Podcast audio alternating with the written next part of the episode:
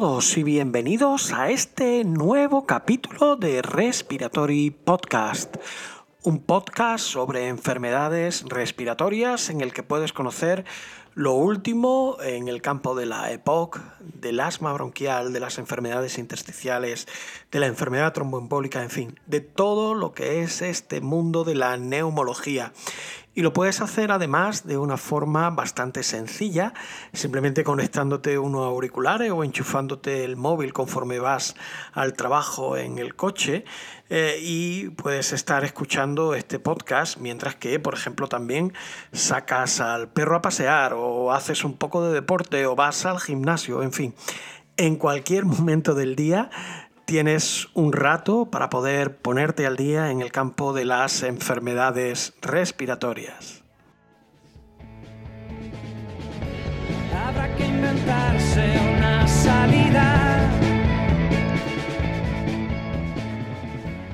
Y en este octavo capítulo de la segunda temporada de Respiratory Podcast, eh, creo que llegaba el momento también de hablar sobre un tema que es casi la base de eh, la neumología. La neumología es una especialidad médica eh, que surge básicamente del estudio eh, de la tuberculosis y de hecho, por ejemplo, todos saben que la separa la Sociedad Española de Neumología y Cirugía Torácica nace de la atención a las personas, a los pacientes con tuberculosis.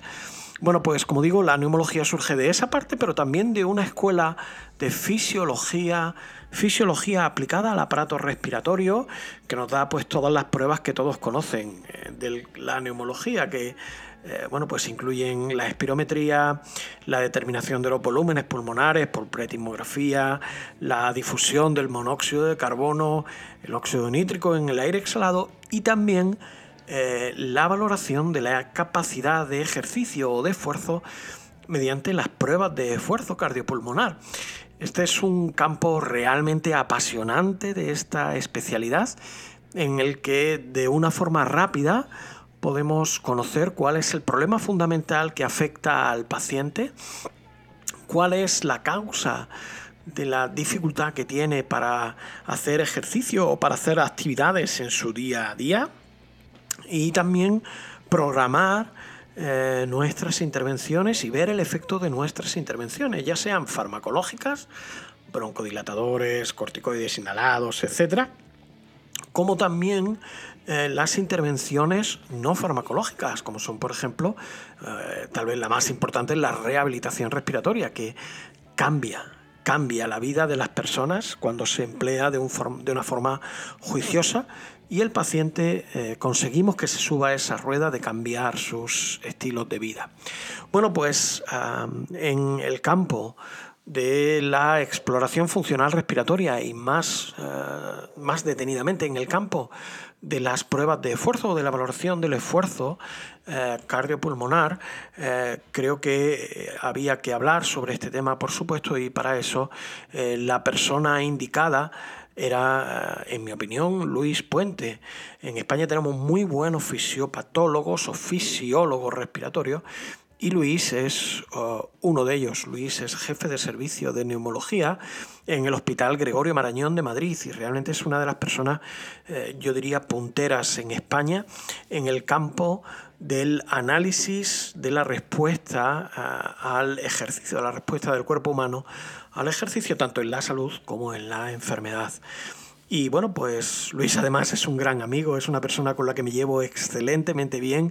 Tenemos ya muchas historias juntos de reuniones y, eh, actividades que hemos hecho juntos y que realmente nos la hemos pasado súper bien. Es una persona además súper entrañable, eh, muy agradable siempre del trato, muy ingeniosa también con todos sus comentarios, que son realmente siempre acertados. Y con Luis, pues eh, charlé hace unos días acerca de este campo de la ergometría respiratoria y de cómo podemos valorar la respuesta al ejercicio. Espero que os guste este capítulo y nos vemos ahora en un ratito hablando con Luis. Un saludo.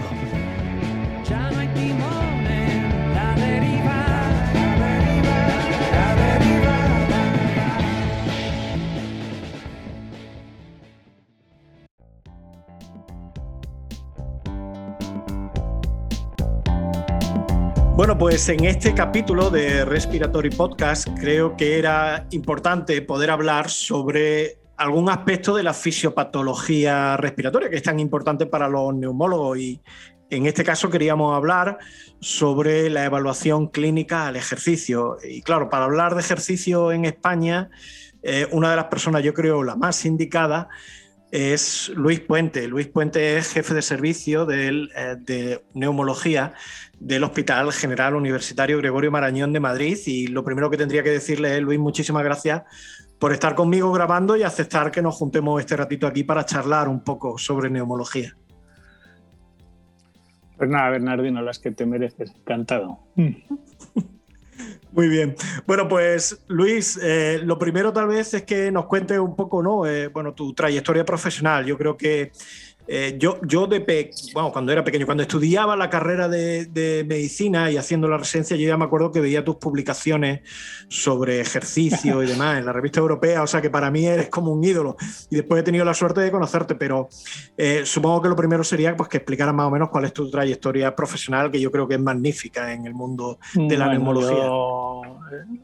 soy neumólogo desde el año ya algunos, desde el año 87 tuve la suerte de, de hecho hice mi tesis basada en, las pruebas de esfuerzo eh, como predictores de las complicaciones quirúrgicas. Eh, decidí hacer una estancia en Estados Unidos, tuve la suerte de poderlo hacer y de que todo me fuese favorable y precisamente fui al laboratorio de, de, la Universidad de California, de, de la la sede que tiene en la Bahía del Sur de, Los Ángeles. Eh, y allí estaba el profesor Basserman y su equipo, Casaburi, Cooper, eh, Brian Wibb, eh, Sue Ward, toda estaba pues un gran, una playa de, personas que, que definieron cómo se hacen las pruebas de esfuerzo clínicas, que definieron muchas de las cosas de los, de los parámetros y de las, distintas formas de hacer pruebas de esfuerzo y su utilidad y bueno, pues de ellos aprendí, tuve algunos como mentores y otros como colaboradores y, sigo manteniendo amistad con ellos, ¿no? Bueno, no con el profesor Basselman que, que, desgraciadamente falleció el año pasado, pero, pero bueno, en aquella época estaba en plena forma. Después he hecho mi trayectoria durante muchos años en un laboratorio de función pulmonar. Eh, allí estábamos haciendo pruebas de esfuerzo, fuimos de los primeros laboratorios que teníamos ergometría eh, a nivel nacional. Y bueno, pues estuve en los grupos de la Sociedad Europea, tuvimos la suerte de hacer algunos documentos de consenso sobre cómo hacer pruebas de esfuerzo, cómo utilizarlas en la clínica. Y bueno, pues es cierto que con particularmente con temas de, relacionados o investigación relacionada con la, la, limitación al ejercicio, los problemas que el ejercicio le presentan a los pacientes EPOC, pues hemos hecho un cierto número de publicaciones de las que, bueno, pues eh, tú veías cuando era un niño, yo era todavía joven, aún sigo siendo lo creo. lo sigue siendo totalmente. Luis, y, entrando ya en entrando ya en, materia, digamos, ¿por qué es importante para un neumólogo y en general para un clínico evaluar la respuesta al ejercicio?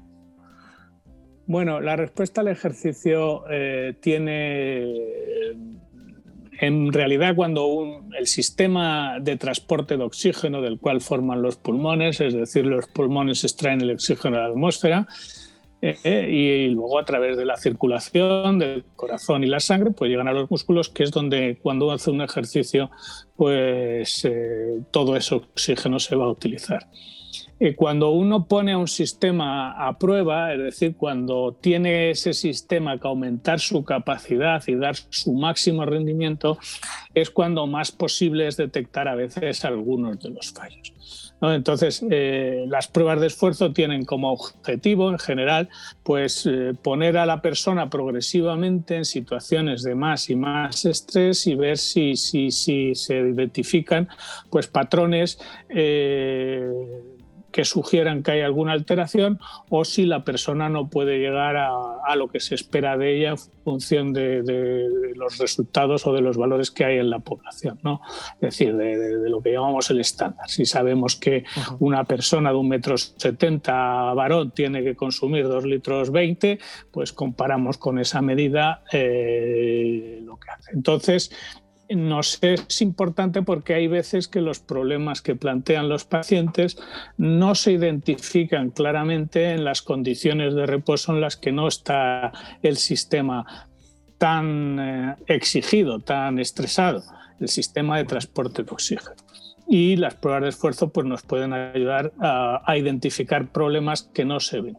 Luego es cierto que hay otro aspecto y es que eh, bueno, pues hacer ejercicio es, digamos, la actividad, es decir, los seres humanos mm, solo recientemente con la revolución industrial han podido prescindir del esfuerzo físico como la principal manera de ganarse la vida y de hacer, eh, bueno, pues eh, las actividades que se necesitaban, ¿no?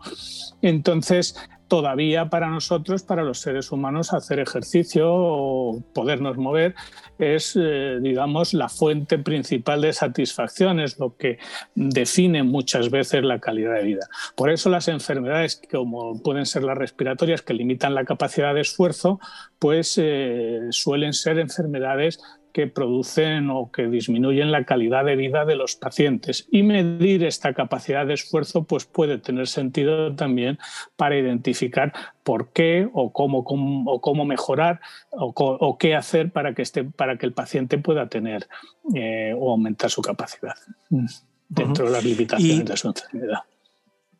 Entrando ya o sea, en, en cómo lo evaluamos, yo creo que bueno, todos sabemos, la mayoría de la gente sabe que hay dos tipos de pruebas básicamente, ¿no? Que son las pruebas maximales, ¿no? Y las pruebas submaximales, ¿no? Mm, ¿Qué diferencia hay entre una y otra y cómo lo hacemos también? Porque también se puede medir en un tapiz rodante o en una bicicleta estática, en fin, ¿cómo, cómo podemos medirlo y qué diferencia hay entre estas pruebas maximales y submaximales? ¿Para qué las podríamos emplear?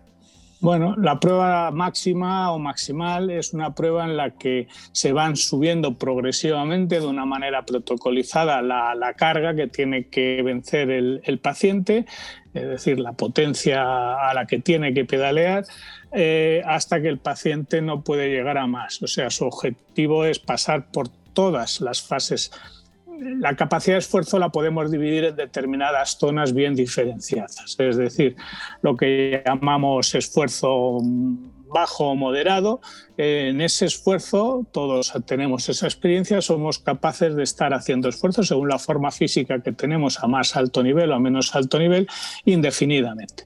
Nuestro problema es no aburrirnos, es sudar, cuando vemos a los ciclistas en esas etapas, eh, pues vemos que reponiendo líquido y alimentándose son capaces de estar dos horas pedaleando. Ellos tienen, por supuesto, una capacidad o su límite o al que llamaríamos esfuerzo moderado es muy alto.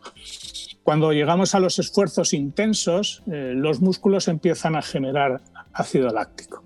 Y al generar ácido láctico, nuestro tiempo está tasado, es decir, ya no podemos aguantar más que un cierto tiempo hasta que, bueno, pues el organismo que intenta compensar eh, el deterioro de su lo llamamos los médicos homeostasia, el deterioro de su homeostasia puede aguantar un, cierto tiempo. Entonces la prueba máxima nos va llevando por todas estas zonas progresivamente y de todas ellas podemos sacar en un formato eh, compacto de 10 minutos, pues podemos sacar información de cómo funcionan los órganos corazón, pulmón, músculos del paciente eh, a lo largo de distintas intensidades. Ese es el objetivo, medir la capacidad máxima, identificar perfiles de deterioro. Las pruebas submáximas, entendiendo como pruebas de capacidad, son pruebas en las que normalmente lo que nos interesa medir es lo que el paciente es capaz de aguantar. Es decir, eh, en estas pruebas al paciente se le pide generalmente a una potencia, mm, a una carga bastante alta dentro de lo que llamábamos antes el rango de ejercicio intenso, es decir, el que ya se genera acidosis láctica, le pedimos al paciente que eh, se sitúe en esa zona e intente aguantar lo más posible. Entonces, en las pruebas submáximas son muy sensibles para identificar cambios en todo lo que, eh, en todos los órganos que o los sistemas que transportan el oxígeno. Cualquier mejora en la función de los pulmones, cualquier mejora en la función de la circulación, cualquier mejora en el contenido de hemoglobina de la sangre, cualquier mejora en la forma de los músculos nos va a llevar a unos cambios y estas pruebas son muy sensibles y ese es su objetivo. ¿no? Casi siempre las pruebas submáximas se utilizan para medir eh, el cambio eh, de intervenciones que, que podemos hacer de, todo índole. ¿no? Eh, ese es el objetivo. Luego está el tema de la bicicleta y el tapiz rodante. El tapiz rodante, eh, en principio, mm, se parece más al ejercicio que hacen las personas.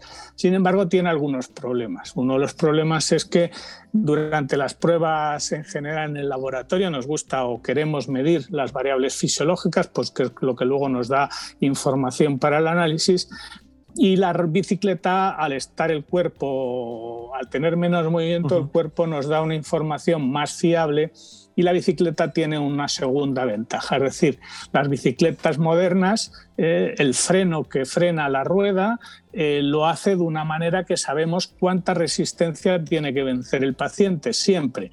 Y tenemos ese dato, la potencia que tiene que generar el paciente para seguir pedaleando. Eh, sin embargo, en la, el tapiz rodante no podemos medir eso, solo lo podemos estimar porque depende de la forma de andar de la persona, del su peso, de una serie de circunstancias y perdemos esa información de cuánta carga está sometido. Y es mucho más difícil poner o hacer cualquier medición, la tensión arterial, lo que sea, en una persona que se mide. Por eso hay diferencias. Sí. Vale, y Luis, por ejemplo, ¿qué patrones generales, digamos, hay ¿no? de, de, comportamiento o de enfermedad, digamos, que podríamos encontrar durante una prueba de esfuerzo cardiopulmonar? Por ejemplo, ¿en qué se diferencia un paciente con una enfermedad cardíaca, una insuficiencia cardíaca, por ejemplo, su prueba de esfuerzo, de la de un paciente con EPOC o de una enfermedad intersticial. Aquí me pones a prueba de explicar una cosa de palabra sin una diapositiva de apoyo, pero te cojo el reto. Eh, Sabes, el problema de, o sea, existen patrones eh, bien diferenciados eh, en cada una de las enfermedades. Es decir, los pacientes cardiópatas en general tienen un consumo de, bajo, de oxígeno bajo. En general tienen, mm, hay algunos datos dentro de la prueba de esfuerzo, concretamente el pulso oxígeno, que normalmente que es un indicador indirecto un, sustituto del volumen sistólico, la capacidad que el corazón es capaz de bombear, que nos permite, o cuando lo vemos muy aplanado, eh, pues nos indica que el corazón está fallando. Normalmente el paciente cardiópata no acaba, eh, hablo de cardiopatía primaria del ventrículo izquierdo, no de hipertensión pulmonar. El paciente cardiópata generalmente, pues eh, al final de la, de la, prueba, cuando se ha cansado, ha sido el corazón el que no ha podido más, por lo tanto le suele quedar bastante reserva de los pulmones. Eh, todos esos datos los utilizamos. Sin embargo, en el paciente, por ejemplo, EPOC, pues es lo contrario. Eh, normalmente estos pacientes paran porque han agotado la capacidad de sus pulmones, eso lo podemos medir pues viendo un poco la cantidad de aire que son capaces de meter y sacar, lo que llamamos en términos médicos la ventilación, o, también ocurre, eh, bueno, pues porque hacemos unas pruebas especiales y vemos que el paciente está generando todo el flujo que puede generar en la expiración, ¿eh? toda, la, toda la, velocidad a la que puede sacar el aire, ya no puede sacar a más y eso le limita, no puede, no puede acortar sus respiraciones porque, porque ya está echando el aire todo lo deprisa que puede, porque bueno, pues esas enfermedades se caracterizan porque hay una resistencia a esa salida del aire. Entonces, esos datos nos permiten identificar en estos dos casos concretos, pero con otras enfermedades hay otros patrones y hay algunos patrones característicos de cada una de esta enfermedad, con lo que podemos identificar cuál es el problema principal del paciente y a lo mejor establecer, bueno, pues alguna medida específica, ¿no? Sí, efectivamente. Yo creo que esa es la gran utilidad, ¿no? Para un clínico, por lo menos, es evaluar el por qué alguien te dice que se cansa, que se agota haciendo un ejercicio o tal, si es normal o no, y el por qué, ¿no? Que creo que es una pregunta que muchas veces nosotros nos preguntamos, sobre todo cuando el paciente tiene dos enfermedades a la vez, ¿no? Tiene una enfermedad cardíaca, tiene una EPOC, y no sabemos cuál de las dos es la que más influye ¿no? en, la, en la disnea que tiene el paciente. Eh, Luis, si hemos estado hablando también de que. Dime, dime. No, es lo que te quería decir. A veces eh, los pacientes, y, vamos a entender que la disnea es una, como toda percepción del sujeto de su cómo le funciona el cuerpo, pues es sensible a, la manera de entender las personas las cosas. Hay gente que se siente fatigada eh, y entonces, pues también el hecho de que encontrar un patrón normal muchas veces es un alivio para el médico que tiene una persona que reiteradamente le viene a la consulta quejándose de que no puede hacer una serie de ejercicios y en la prueba de esfuerzo se detecta que por lo menos los ejercicios de la vida diaria los puede hacer o incluso que tiene una capacidad normal, ¿no?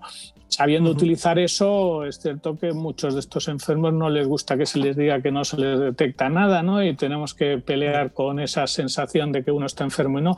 Pero el médico se encuentra apoyado por un dato objetivo, ¿eh? Para decirle al enfermo que, no se identifica nada importante. ¿eh? Y bueno, pues la prueba de esfuerzo da esa seguridad. Vale. Y como comentabas tú también antes, la prueba de esfuerzo cardiopulmonar, ¿no? Con la medición del consumo de oxígeno, es el gol estándar, o por lo menos así lo, entendemos nosotros y supongo, supongo, también los cardiólogos, para la evaluación de la respuesta al ejercicio, ¿no? ¿En qué enfermedades es útil por su implicación pronóstica? O sea, ¿en qué enfermedades esta prueba nos puede dar información de qué paciente va a tener una peor enfermedad o una enfermedad, digamos, que va a evolucionar peor en el tiempo? Bueno, la, capacidad del consumo de oxígeno es un signo vital. Es decir, es un indicador genérico de salud, ¿eh? como lo puede ser tener la tensión normal o como puede ser eh, tener la frecuencia cardíaca normal. Se puede entender como tal, de hecho lo es, es decir, toda persona eh, de cualquier edad, de, ambos sexos y de cualquier, con cualquier enfermedad, el pronóstico está directamente relacionado con su capacidad de ejercicio. Es un indicador absoluto. Es decir, eso se ha visto en todas las enfermedades cardíacas y respiratorias hasta la fecha, todas guarda su pronóstico en relación con el consumo de oxígeno. Es más, en algunas de estas enfermedades, eh, como las cardiopatías, se ha visto que cuando mejoramos ese consumo de oxígeno con nuestro tratamiento, la hipertensión pulmonar eh, y probablemente tras la rehabilitación en la EPOC, el paciente tiene mejor pronóstico. Entonces es un indicador absoluto. Es por supuesto el gol estándar. Es cierto que es una prueba compleja, de cierto coste, pero en la medida en que los laboratorios van teniendo estos, estos aparatos, una vez que el aparato está ahí, al aparato se le pueden sacar eh, con un mantenimiento adecuado 10.000 pruebas, no sale tan cara y desde luego da mucha más información que dan otras pruebas de esfuerzo que parecen más sencillas, pero que luego son más difíciles de hacer con la calidad que se hace la prueba de esfuerzo y con la seguridad que se hace la prueba de esfuerzo en un laboratorio y en 10 minutos. ¿no? Pero desde luego tiene un valor pronóstico absoluto. Sí, yo hablando sobre eso que comentabas tú hace algunos años, me acuerdo que en un país eh, de Sudamérica que estaba hablando allí con compañeros, entonces, claro, hablábamos de, bueno, si el test de marcha de seis minutos y tal, que es verdad que se puede hacer en cualquier sitio, bueno, en cualquier sitio, que todos los servicios lo pueden hacer, pero yo digo, hombre, como que más información te puede dar muchísima más la prueba de esfuerzo, ¿no? Y, o sea, es mucho más, más eh, claro el pronóstico y todo la prueba de esfuerzo te puede dar más información. La prueba de marcha es una prueba de una sencillez equívoca, es decir, hay mucha gente y todo el mundo, como en tantas cosas, ¿no? A todo el niño, a todo el mundo sus hijos le comen verdura desde los seis meses y nunca han tenido problemas y no comen macarrones y pollo como los niños de todos los demás. Entonces a todo el mundo le sale la prueba de esfuerzo muy bien, pero la prueba de marcha muy bien. Pero en mi opinión, el principal problema de la prueba de marcha es una prueba sencilla, es que es difícil de estandarizar. Es que tiene dos problemas para mí importantes. Primero, la estandarización. Mi pasillo es de 30 metros, por mi pasillo va gente o no va gente. Eh, el, ánimo que le tengo que dar al paciente está estandarizado. Si el paciente es un grullo, eh, le doy el mismo ánimo que si es una persona afable. Eh, el paciente viene con una muleta, el paciente viene con un carrito. Todas esas cosas son. Y luego cuando el paciente se para, por las razones que sean, ¿no? porque se para en medio de la prueba, algunos pacientes ocurre, ¿qué hago? ¿Cuándo tengo? ¿Y por qué? ¿Qué, qué, qué, considero distancia a los seis minutos? Y luego la prueba de marcha tiene otro segundo problema. ¿no? Cuando el paciente tiene una capacidad de esfuerzo razonablemente alta, cosa que ocurre a veces incluso con enfermedades, hay un límite para andar, ¿no? Yo, si yo paso 6 kilómetros por hora ya tengo que echar a correr. Entonces llega un momento que el paciente no va a andar más deprisa eh, porque yo, porque yo se, lo pida, porque no puede. Esto también se nota a veces en las intervenciones, en las intervenciones que tienen por ejemplo, entrenamiento de piernas, pues a lo mejor reeduco al paciente a andar a otra velocidad pero las intervenciones que son solo mejoría de la función pulmonar, estamos viendo en muchos estudios que no se aprecia mejoría con las pruebas de marcha sencillamente porque el paciente no va a andar más deprisa porque yo le mejore la función. Tiene su paso, su hábito, su forma de hacerlo y eh, va a seguir haciendo así. Entonces esa es la sencillez. La prueba de esfuerzo es un pelín más complicada eh, de hacer, eh, pero bueno, en un laboratorio yo veo a los cardiólogos, por ejemplo, que sus pruebas de, rendimiento, vamos, o de identificación de problemas coronarios las hacen en masa, ¿no? No, no, no creo que fuese un problema hacerlas así. ¿Qué pasa? Pues, pues que parece esa aparente sencillez, sencillez es muy atractiva. La gente además piensa que en la prueba de marcha no va a pasar nada, pero se sabe que en las pruebas de marcha en pacientes severos pues la situación fisiológica es límite en algunos hipertensión pulmonar, algunos EPOC, no tiene menos riesgo de problemas que puede tener una prueba de esfuerzo y se está haciendo a lo mejor en un pasillo y la otra en un laboratorio donde tienes todos los medios, ¿no? Luis, y, has estado tú comentando, yo creo que también es bueno reconocerte, ¿no? Toda la experiencia que tú tienes en el campo de la EPOC, ¿no? Eh, ¿Qué aporta eh, la prueba de esfuerzo cardiopulmonar como un predictor en la EPOC. ¿Qué predice en la EPOC? Ya lo has comentado, que como predictor de salud eh, prácticamente predice todo, pero específicamente en la EPOC, ¿en qué campo se ha visto que tiene muy buena eh, relación?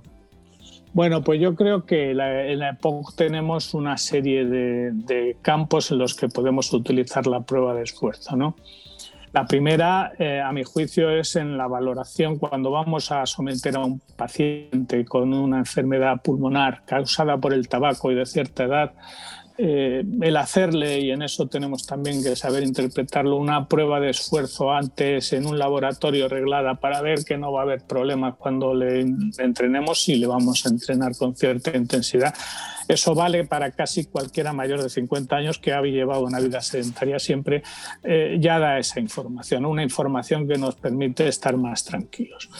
Además, eh, las pruebas de esfuerzo constantes son mucho más sensibles a los cambios. Es cierto que la rehabilitación es tan eficaz que casi con cualquier cosa detectamos cambios, pero cuando se ha comparado, desde luego se detectan muchos más cambios con la prueba sin máxima. La otra utilidad que yo le veo al paciente POC es detectar problemas fisiológicos eh, que, no, que no identificamos normalmente. Es decir, a lo mejor en eso la prueba de marcha puede ser mejor, pero muchas veces en la prueba de ejercicio podemos identificar muchos EPOC no desaturan porque tengan un problema de intercambio de gases, desaturan porque tienen, les sube la PCO2 porque han llegado a su limitación ventilada, la PCO2 porque ha llegado a su ventilación limitatoria casi el 60% de los EPOC desaturan por este problema. Eso no lo vamos a identificar si no hacemos medidas fisiológicas.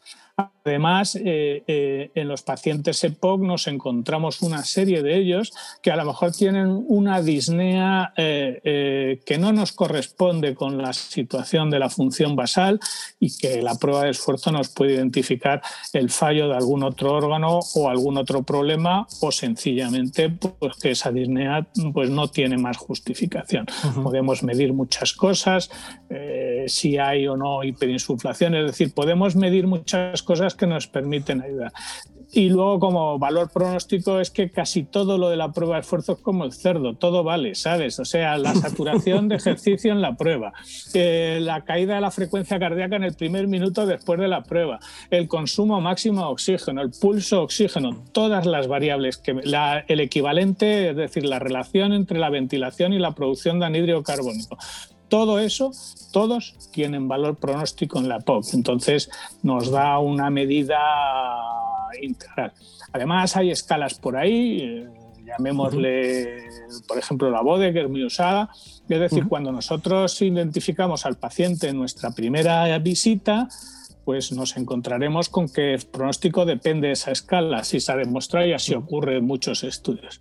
Pero los cambios tras una intervención en esa escala de peso pocos, de función si es un auténtico pocos, eh, de disnea pues a lo mejor alguno, pero la escala de disnea que se utiliza en el BOD tiene algunos de los tramos son bastante insensibles, finalmente la escala va a cambiar por cómo cambia la capacidad de ejercicio. Y si yo la mido con una prueba al final es casi toda la información que dan los cambios en el BOD de cualquier intervención, que sea una prueba de esfuerzo, sea máxima o submáxima, eh, pues probablemente tengo exactamente la misma información. Es decir, lo que cambia en los pacientes es la capacidad de esfuerzo. Lo que mejora su pronóstico dentro de lo que sabemos es que mejore su capacidad de esfuerzo. Y eh, hablando ya también de la EPOC y de cómo cambian los parámetros eh, del esfuerzo ¿no? en, la EPOC, hace, no me acuerdo si fue hace tres o cuatro años, en, el, en la revista europea, tú firmaste un artículo con más gente de renombre ¿no? en, la, en el tema de esfuerzo, hablando de cómo afectaban los tratamientos que utilizamos en la EPOC, ha hablado también de la rehabilitación, ¿no? Pues yo quería que, que tú comentara un poco esto, ¿no? ¿Qué sabemos de los tratamientos que se emplean en la EPOC, cómo cambian los parámetros del, del esfuerzo? Pues pues eh, eh, tenemos, eh, vamos a ver, ese fue un estudio que se hizo por lo menos para intentar compilar toda la información que había. Había mucha información muy difusa y, bueno, pues intentó ver un poco qué cosas eran importantes que, que de las pruebas de esfuerzo qué relación tenían con variables pronósticas, es decir, qué validez tenían, cómo eran desensibles al cambio y qué cosas se pedían.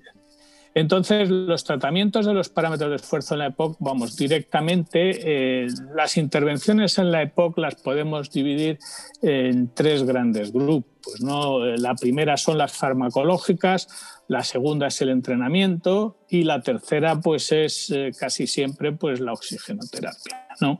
La oxigenoterapia claramente mejora la, capacidad de esfuerzo de estos pacientes. Eh, si está indicada. ¿no? Es cierto que estamos viendo unos pacientes que casi todos con enfermedades intersticiales, más que con EPOC, que hay que ponerle el oxígeno a unos flujos tan altos y aún así siguen desaturando que probablemente se lo ponemos porque lo paga el seguro y porque, y porque al enfermo le alegramos un poquitín, pero realmente eficacia en mejorar la capacidad de esfuerzo, sí, muchas veces el médico lo hemos visto con el COVID, cuando no puede hacer nada, hace todo lo que puede, aunque no sean actividades científicamente probadas. ¿no? Eh, eh, pero la POC sí mejora la capacidad de esfuerzo en el paciente, tiene hipoxemia, si se la corriges mejora la capacidad de esfuerzo. Eh, la rehabilitación, la rehabilitación es el tratamiento, es decir, es con mucho, mucho más eficaz en el manejo de la capacidad de esfuerzo y la disnea que cualquier tratamiento farmacológico ahora disponible. Tiene un problema, la rehabilitación es que la rehabilitación eh, eh, hay que entenderla como un cambio de estilo de vida, no se puede entender como que yo le doy a usted dos semanas de paquete de entrenamiento y luego se olvida usted porque al año están igual, si el paciente no cambia su estilo de vida, si la rehabilitación no ha servido para en una persona que funcionalmente esté muy mal, eh, ha servido para llevar una situación funcional que le permita salir y hacer algo de actividad, pero en los demás pacientes que tienen todavía una actividad funcional es más importante conseguir que salgan de casa y anden que ponerles estupendos un mes para que al año siguiente, como nos pasa a todos, es decir, si, si en nuestra vida diaria en verano hacemos ejercicio, nos ponemos cachas y luego en Navidades ya estamos otra vez que nos da Disney a subir tres pisos, ¿no? Pues eso le pasa al enfermo ¿eh? y, y entonces hay que entender la rehabilitación con que no acaba a las ocho semanas, no acaba a las 25 sesiones, eh, la rehabilitación tiene que enfocarse cada vez más a cambiar el estilo de vida. Pero cuando la, rehabilitación cambia la capacidad de esfuerzo de una manera, sobre todo si se hace con cierta intensidad, si al paciente se le exige enormemente. En cuanto a los tratamientos farmacológicos, pues aquí hay cierto debate. Es decir, eh, los tratamientos farmacológicos a veces tienen problemas para detectar cambios, aunque sí se producen cuando se hacen adecuadamente las pruebas, se ve una mejora del 10 o el 15% de la capacidad de esfuerzo máxima, pero quizá eh, no ese es el objetivo de, una, de un tratamiento, el objetivo es mejorar la resistencia. Entonces aquí las pruebas de resistencia son ideales y hay un cierto debate sobre la prueba de marcha, la prueba constante. Se ha intentado convencer a las agencias, y yo estaba en un grupo que hacía lobby con la FDA para eh, el formato de la prueba constante eh, lo habían presentado la gente que está más, más pro las pruebas de marcha y intentar definir un formato estándar para que las investigaciones que se hagan en medicamentos se hagan siempre con la misma prueba de tal manera que yo pueda decidir si este fármaco es más eficaz o menos eficaz en mejorar la capacidad de esfuerzo, que es una cosa que nos falta. ¿no? Pero dicho esto, la mayoría de los tratamientos potentes, llámese LAMA o LAVA, eh, han mostrado actualmente mejoría en la capacidad de esfuerzo de los pacientes y en algunas variables asociadas como la hiperinsuflación dinámica, es decir, los pulmones en las personas con EPOC se van inflando eh, porque no le da tiempo a echar el aire a suficiente velocidad y, eso, pues cuando mejora la función pulmonar, pues se inflan menos y el paciente tiene menos agobio. Eh, y, bueno, pues, pues eso también se ha visto que mejora. Es decir, los tratamientos eh, son eficaces. En la clínica, hombre, pues a lo mejor en la clínica el paciente te va a referir cambios en la fatiga, etcétera, pero tenemos que entender que algunos de nuestros pacientes no son sensibles a algunos de los medicamentos porque no los toman mm. en la mayoría de los casos o porque en los estudios se ve que solo un porcentaje de los pacientes mejoran, que son los que justifican todo el efecto, ¿no? Y entonces, bueno, pues a lo mejor identificar qué paciente mejora para insistirle, pues eh, tendría cierto interés. Mm. Luis, y ya terminando, yo eh, siempre digo que este podcast lo oye mucha gente muy variopinta, eh, pero también lo oyen gente, por ejemplo, que son alumnos de medicina o residentes de neumología o de alguna otra especialidad médica y que están empezando su carrera ¿no? Eh, profesional. Y, conociendo tu experiencia y todo lo que conoces en este campo, tal vez me gustaría terminar preguntándote por qué ideas de futuro ves acerca de eh, la evaluación del esfuerzo en general en las enfermedades respiratorias y alguna necesidad que tú veas que no esté cubierta en este campo para que alguien que a lo mejor ahora esté empezando pues diga, ostras, pues sobre este punto me gustaría empezar a estudiar lo mismo que tú hiciste hace algunos años con Wasserman, ¿no? O con Casaburi. Eh, bueno, pues eh, yo creo que todo el campo ahora mismo la identificación de determinadas variables, por ejemplo, últimamente las deficiencias respiratorias y su valor pronóstico es, es un campo de actuación. Eh, hablo de la clínica, ¿no? no hablo ya del desarrollo tecnológico de los equipos para hacerlos más asequibles y más... Eh, yo creo que probablemente en las personas con hipertensión pulmonar la prueba de esfuerzo da una información sobre supervivencia que no dan otras, y otras pruebas. Ahí también hay un campo donde se puede trabajar. Eh, Y luego, bueno, pues claro, ya para gente que se meta más en un terreno más técnico, la morfología de la curva flujo-volumen durante las respiraciones, de la misma manera que la analizamos eh, durante los estudios de sueño, el espirograma, eh, puede darnos indicaciones de limitación ventilatoria, eh, porque la curva se, se, le forma una concavidad cuando el paciente empieza a estar limitado que eh, permitirían identificar eh, identificar los, a lo mejor con una manera muy sencilla y sin necesidad de hacer mucho, cuando el paciente está llegando a ese punto en el que la hiperinsuflación le está empezando a afectar.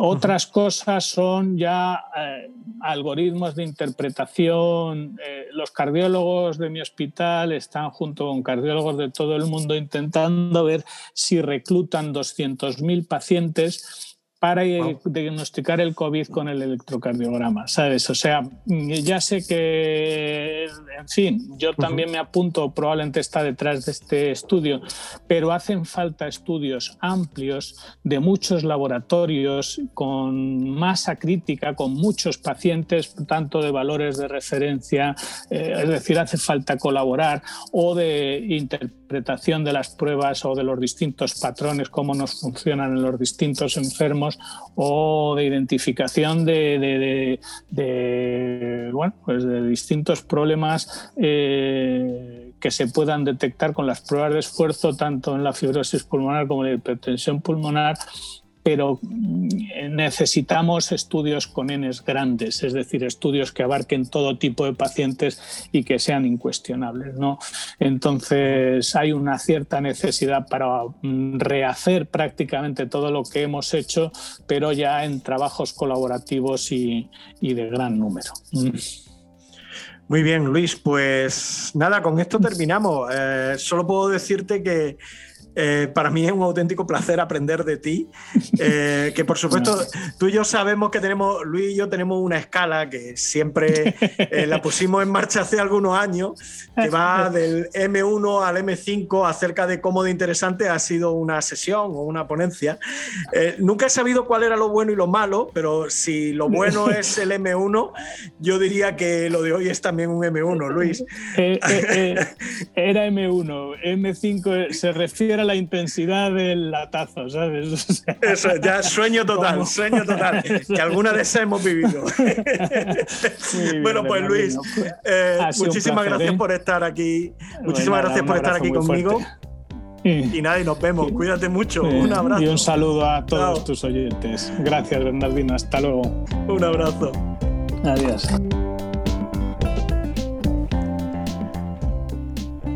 Bueno, pues con esto termina este octavo capítulo de la segunda temporada de Respiratory Podcast. La verdad es que es un placer eh, hablar con Luis, conocerlo. Cualquiera que lo conozca sabe que es una magnífica persona eh, y sobre todo que sabe muchísimo sobre el campo de la eh, prueba de esfuerzo cardiopulmonar, también sobre EPOC, en fin. Para mí es un placer poder estar con él.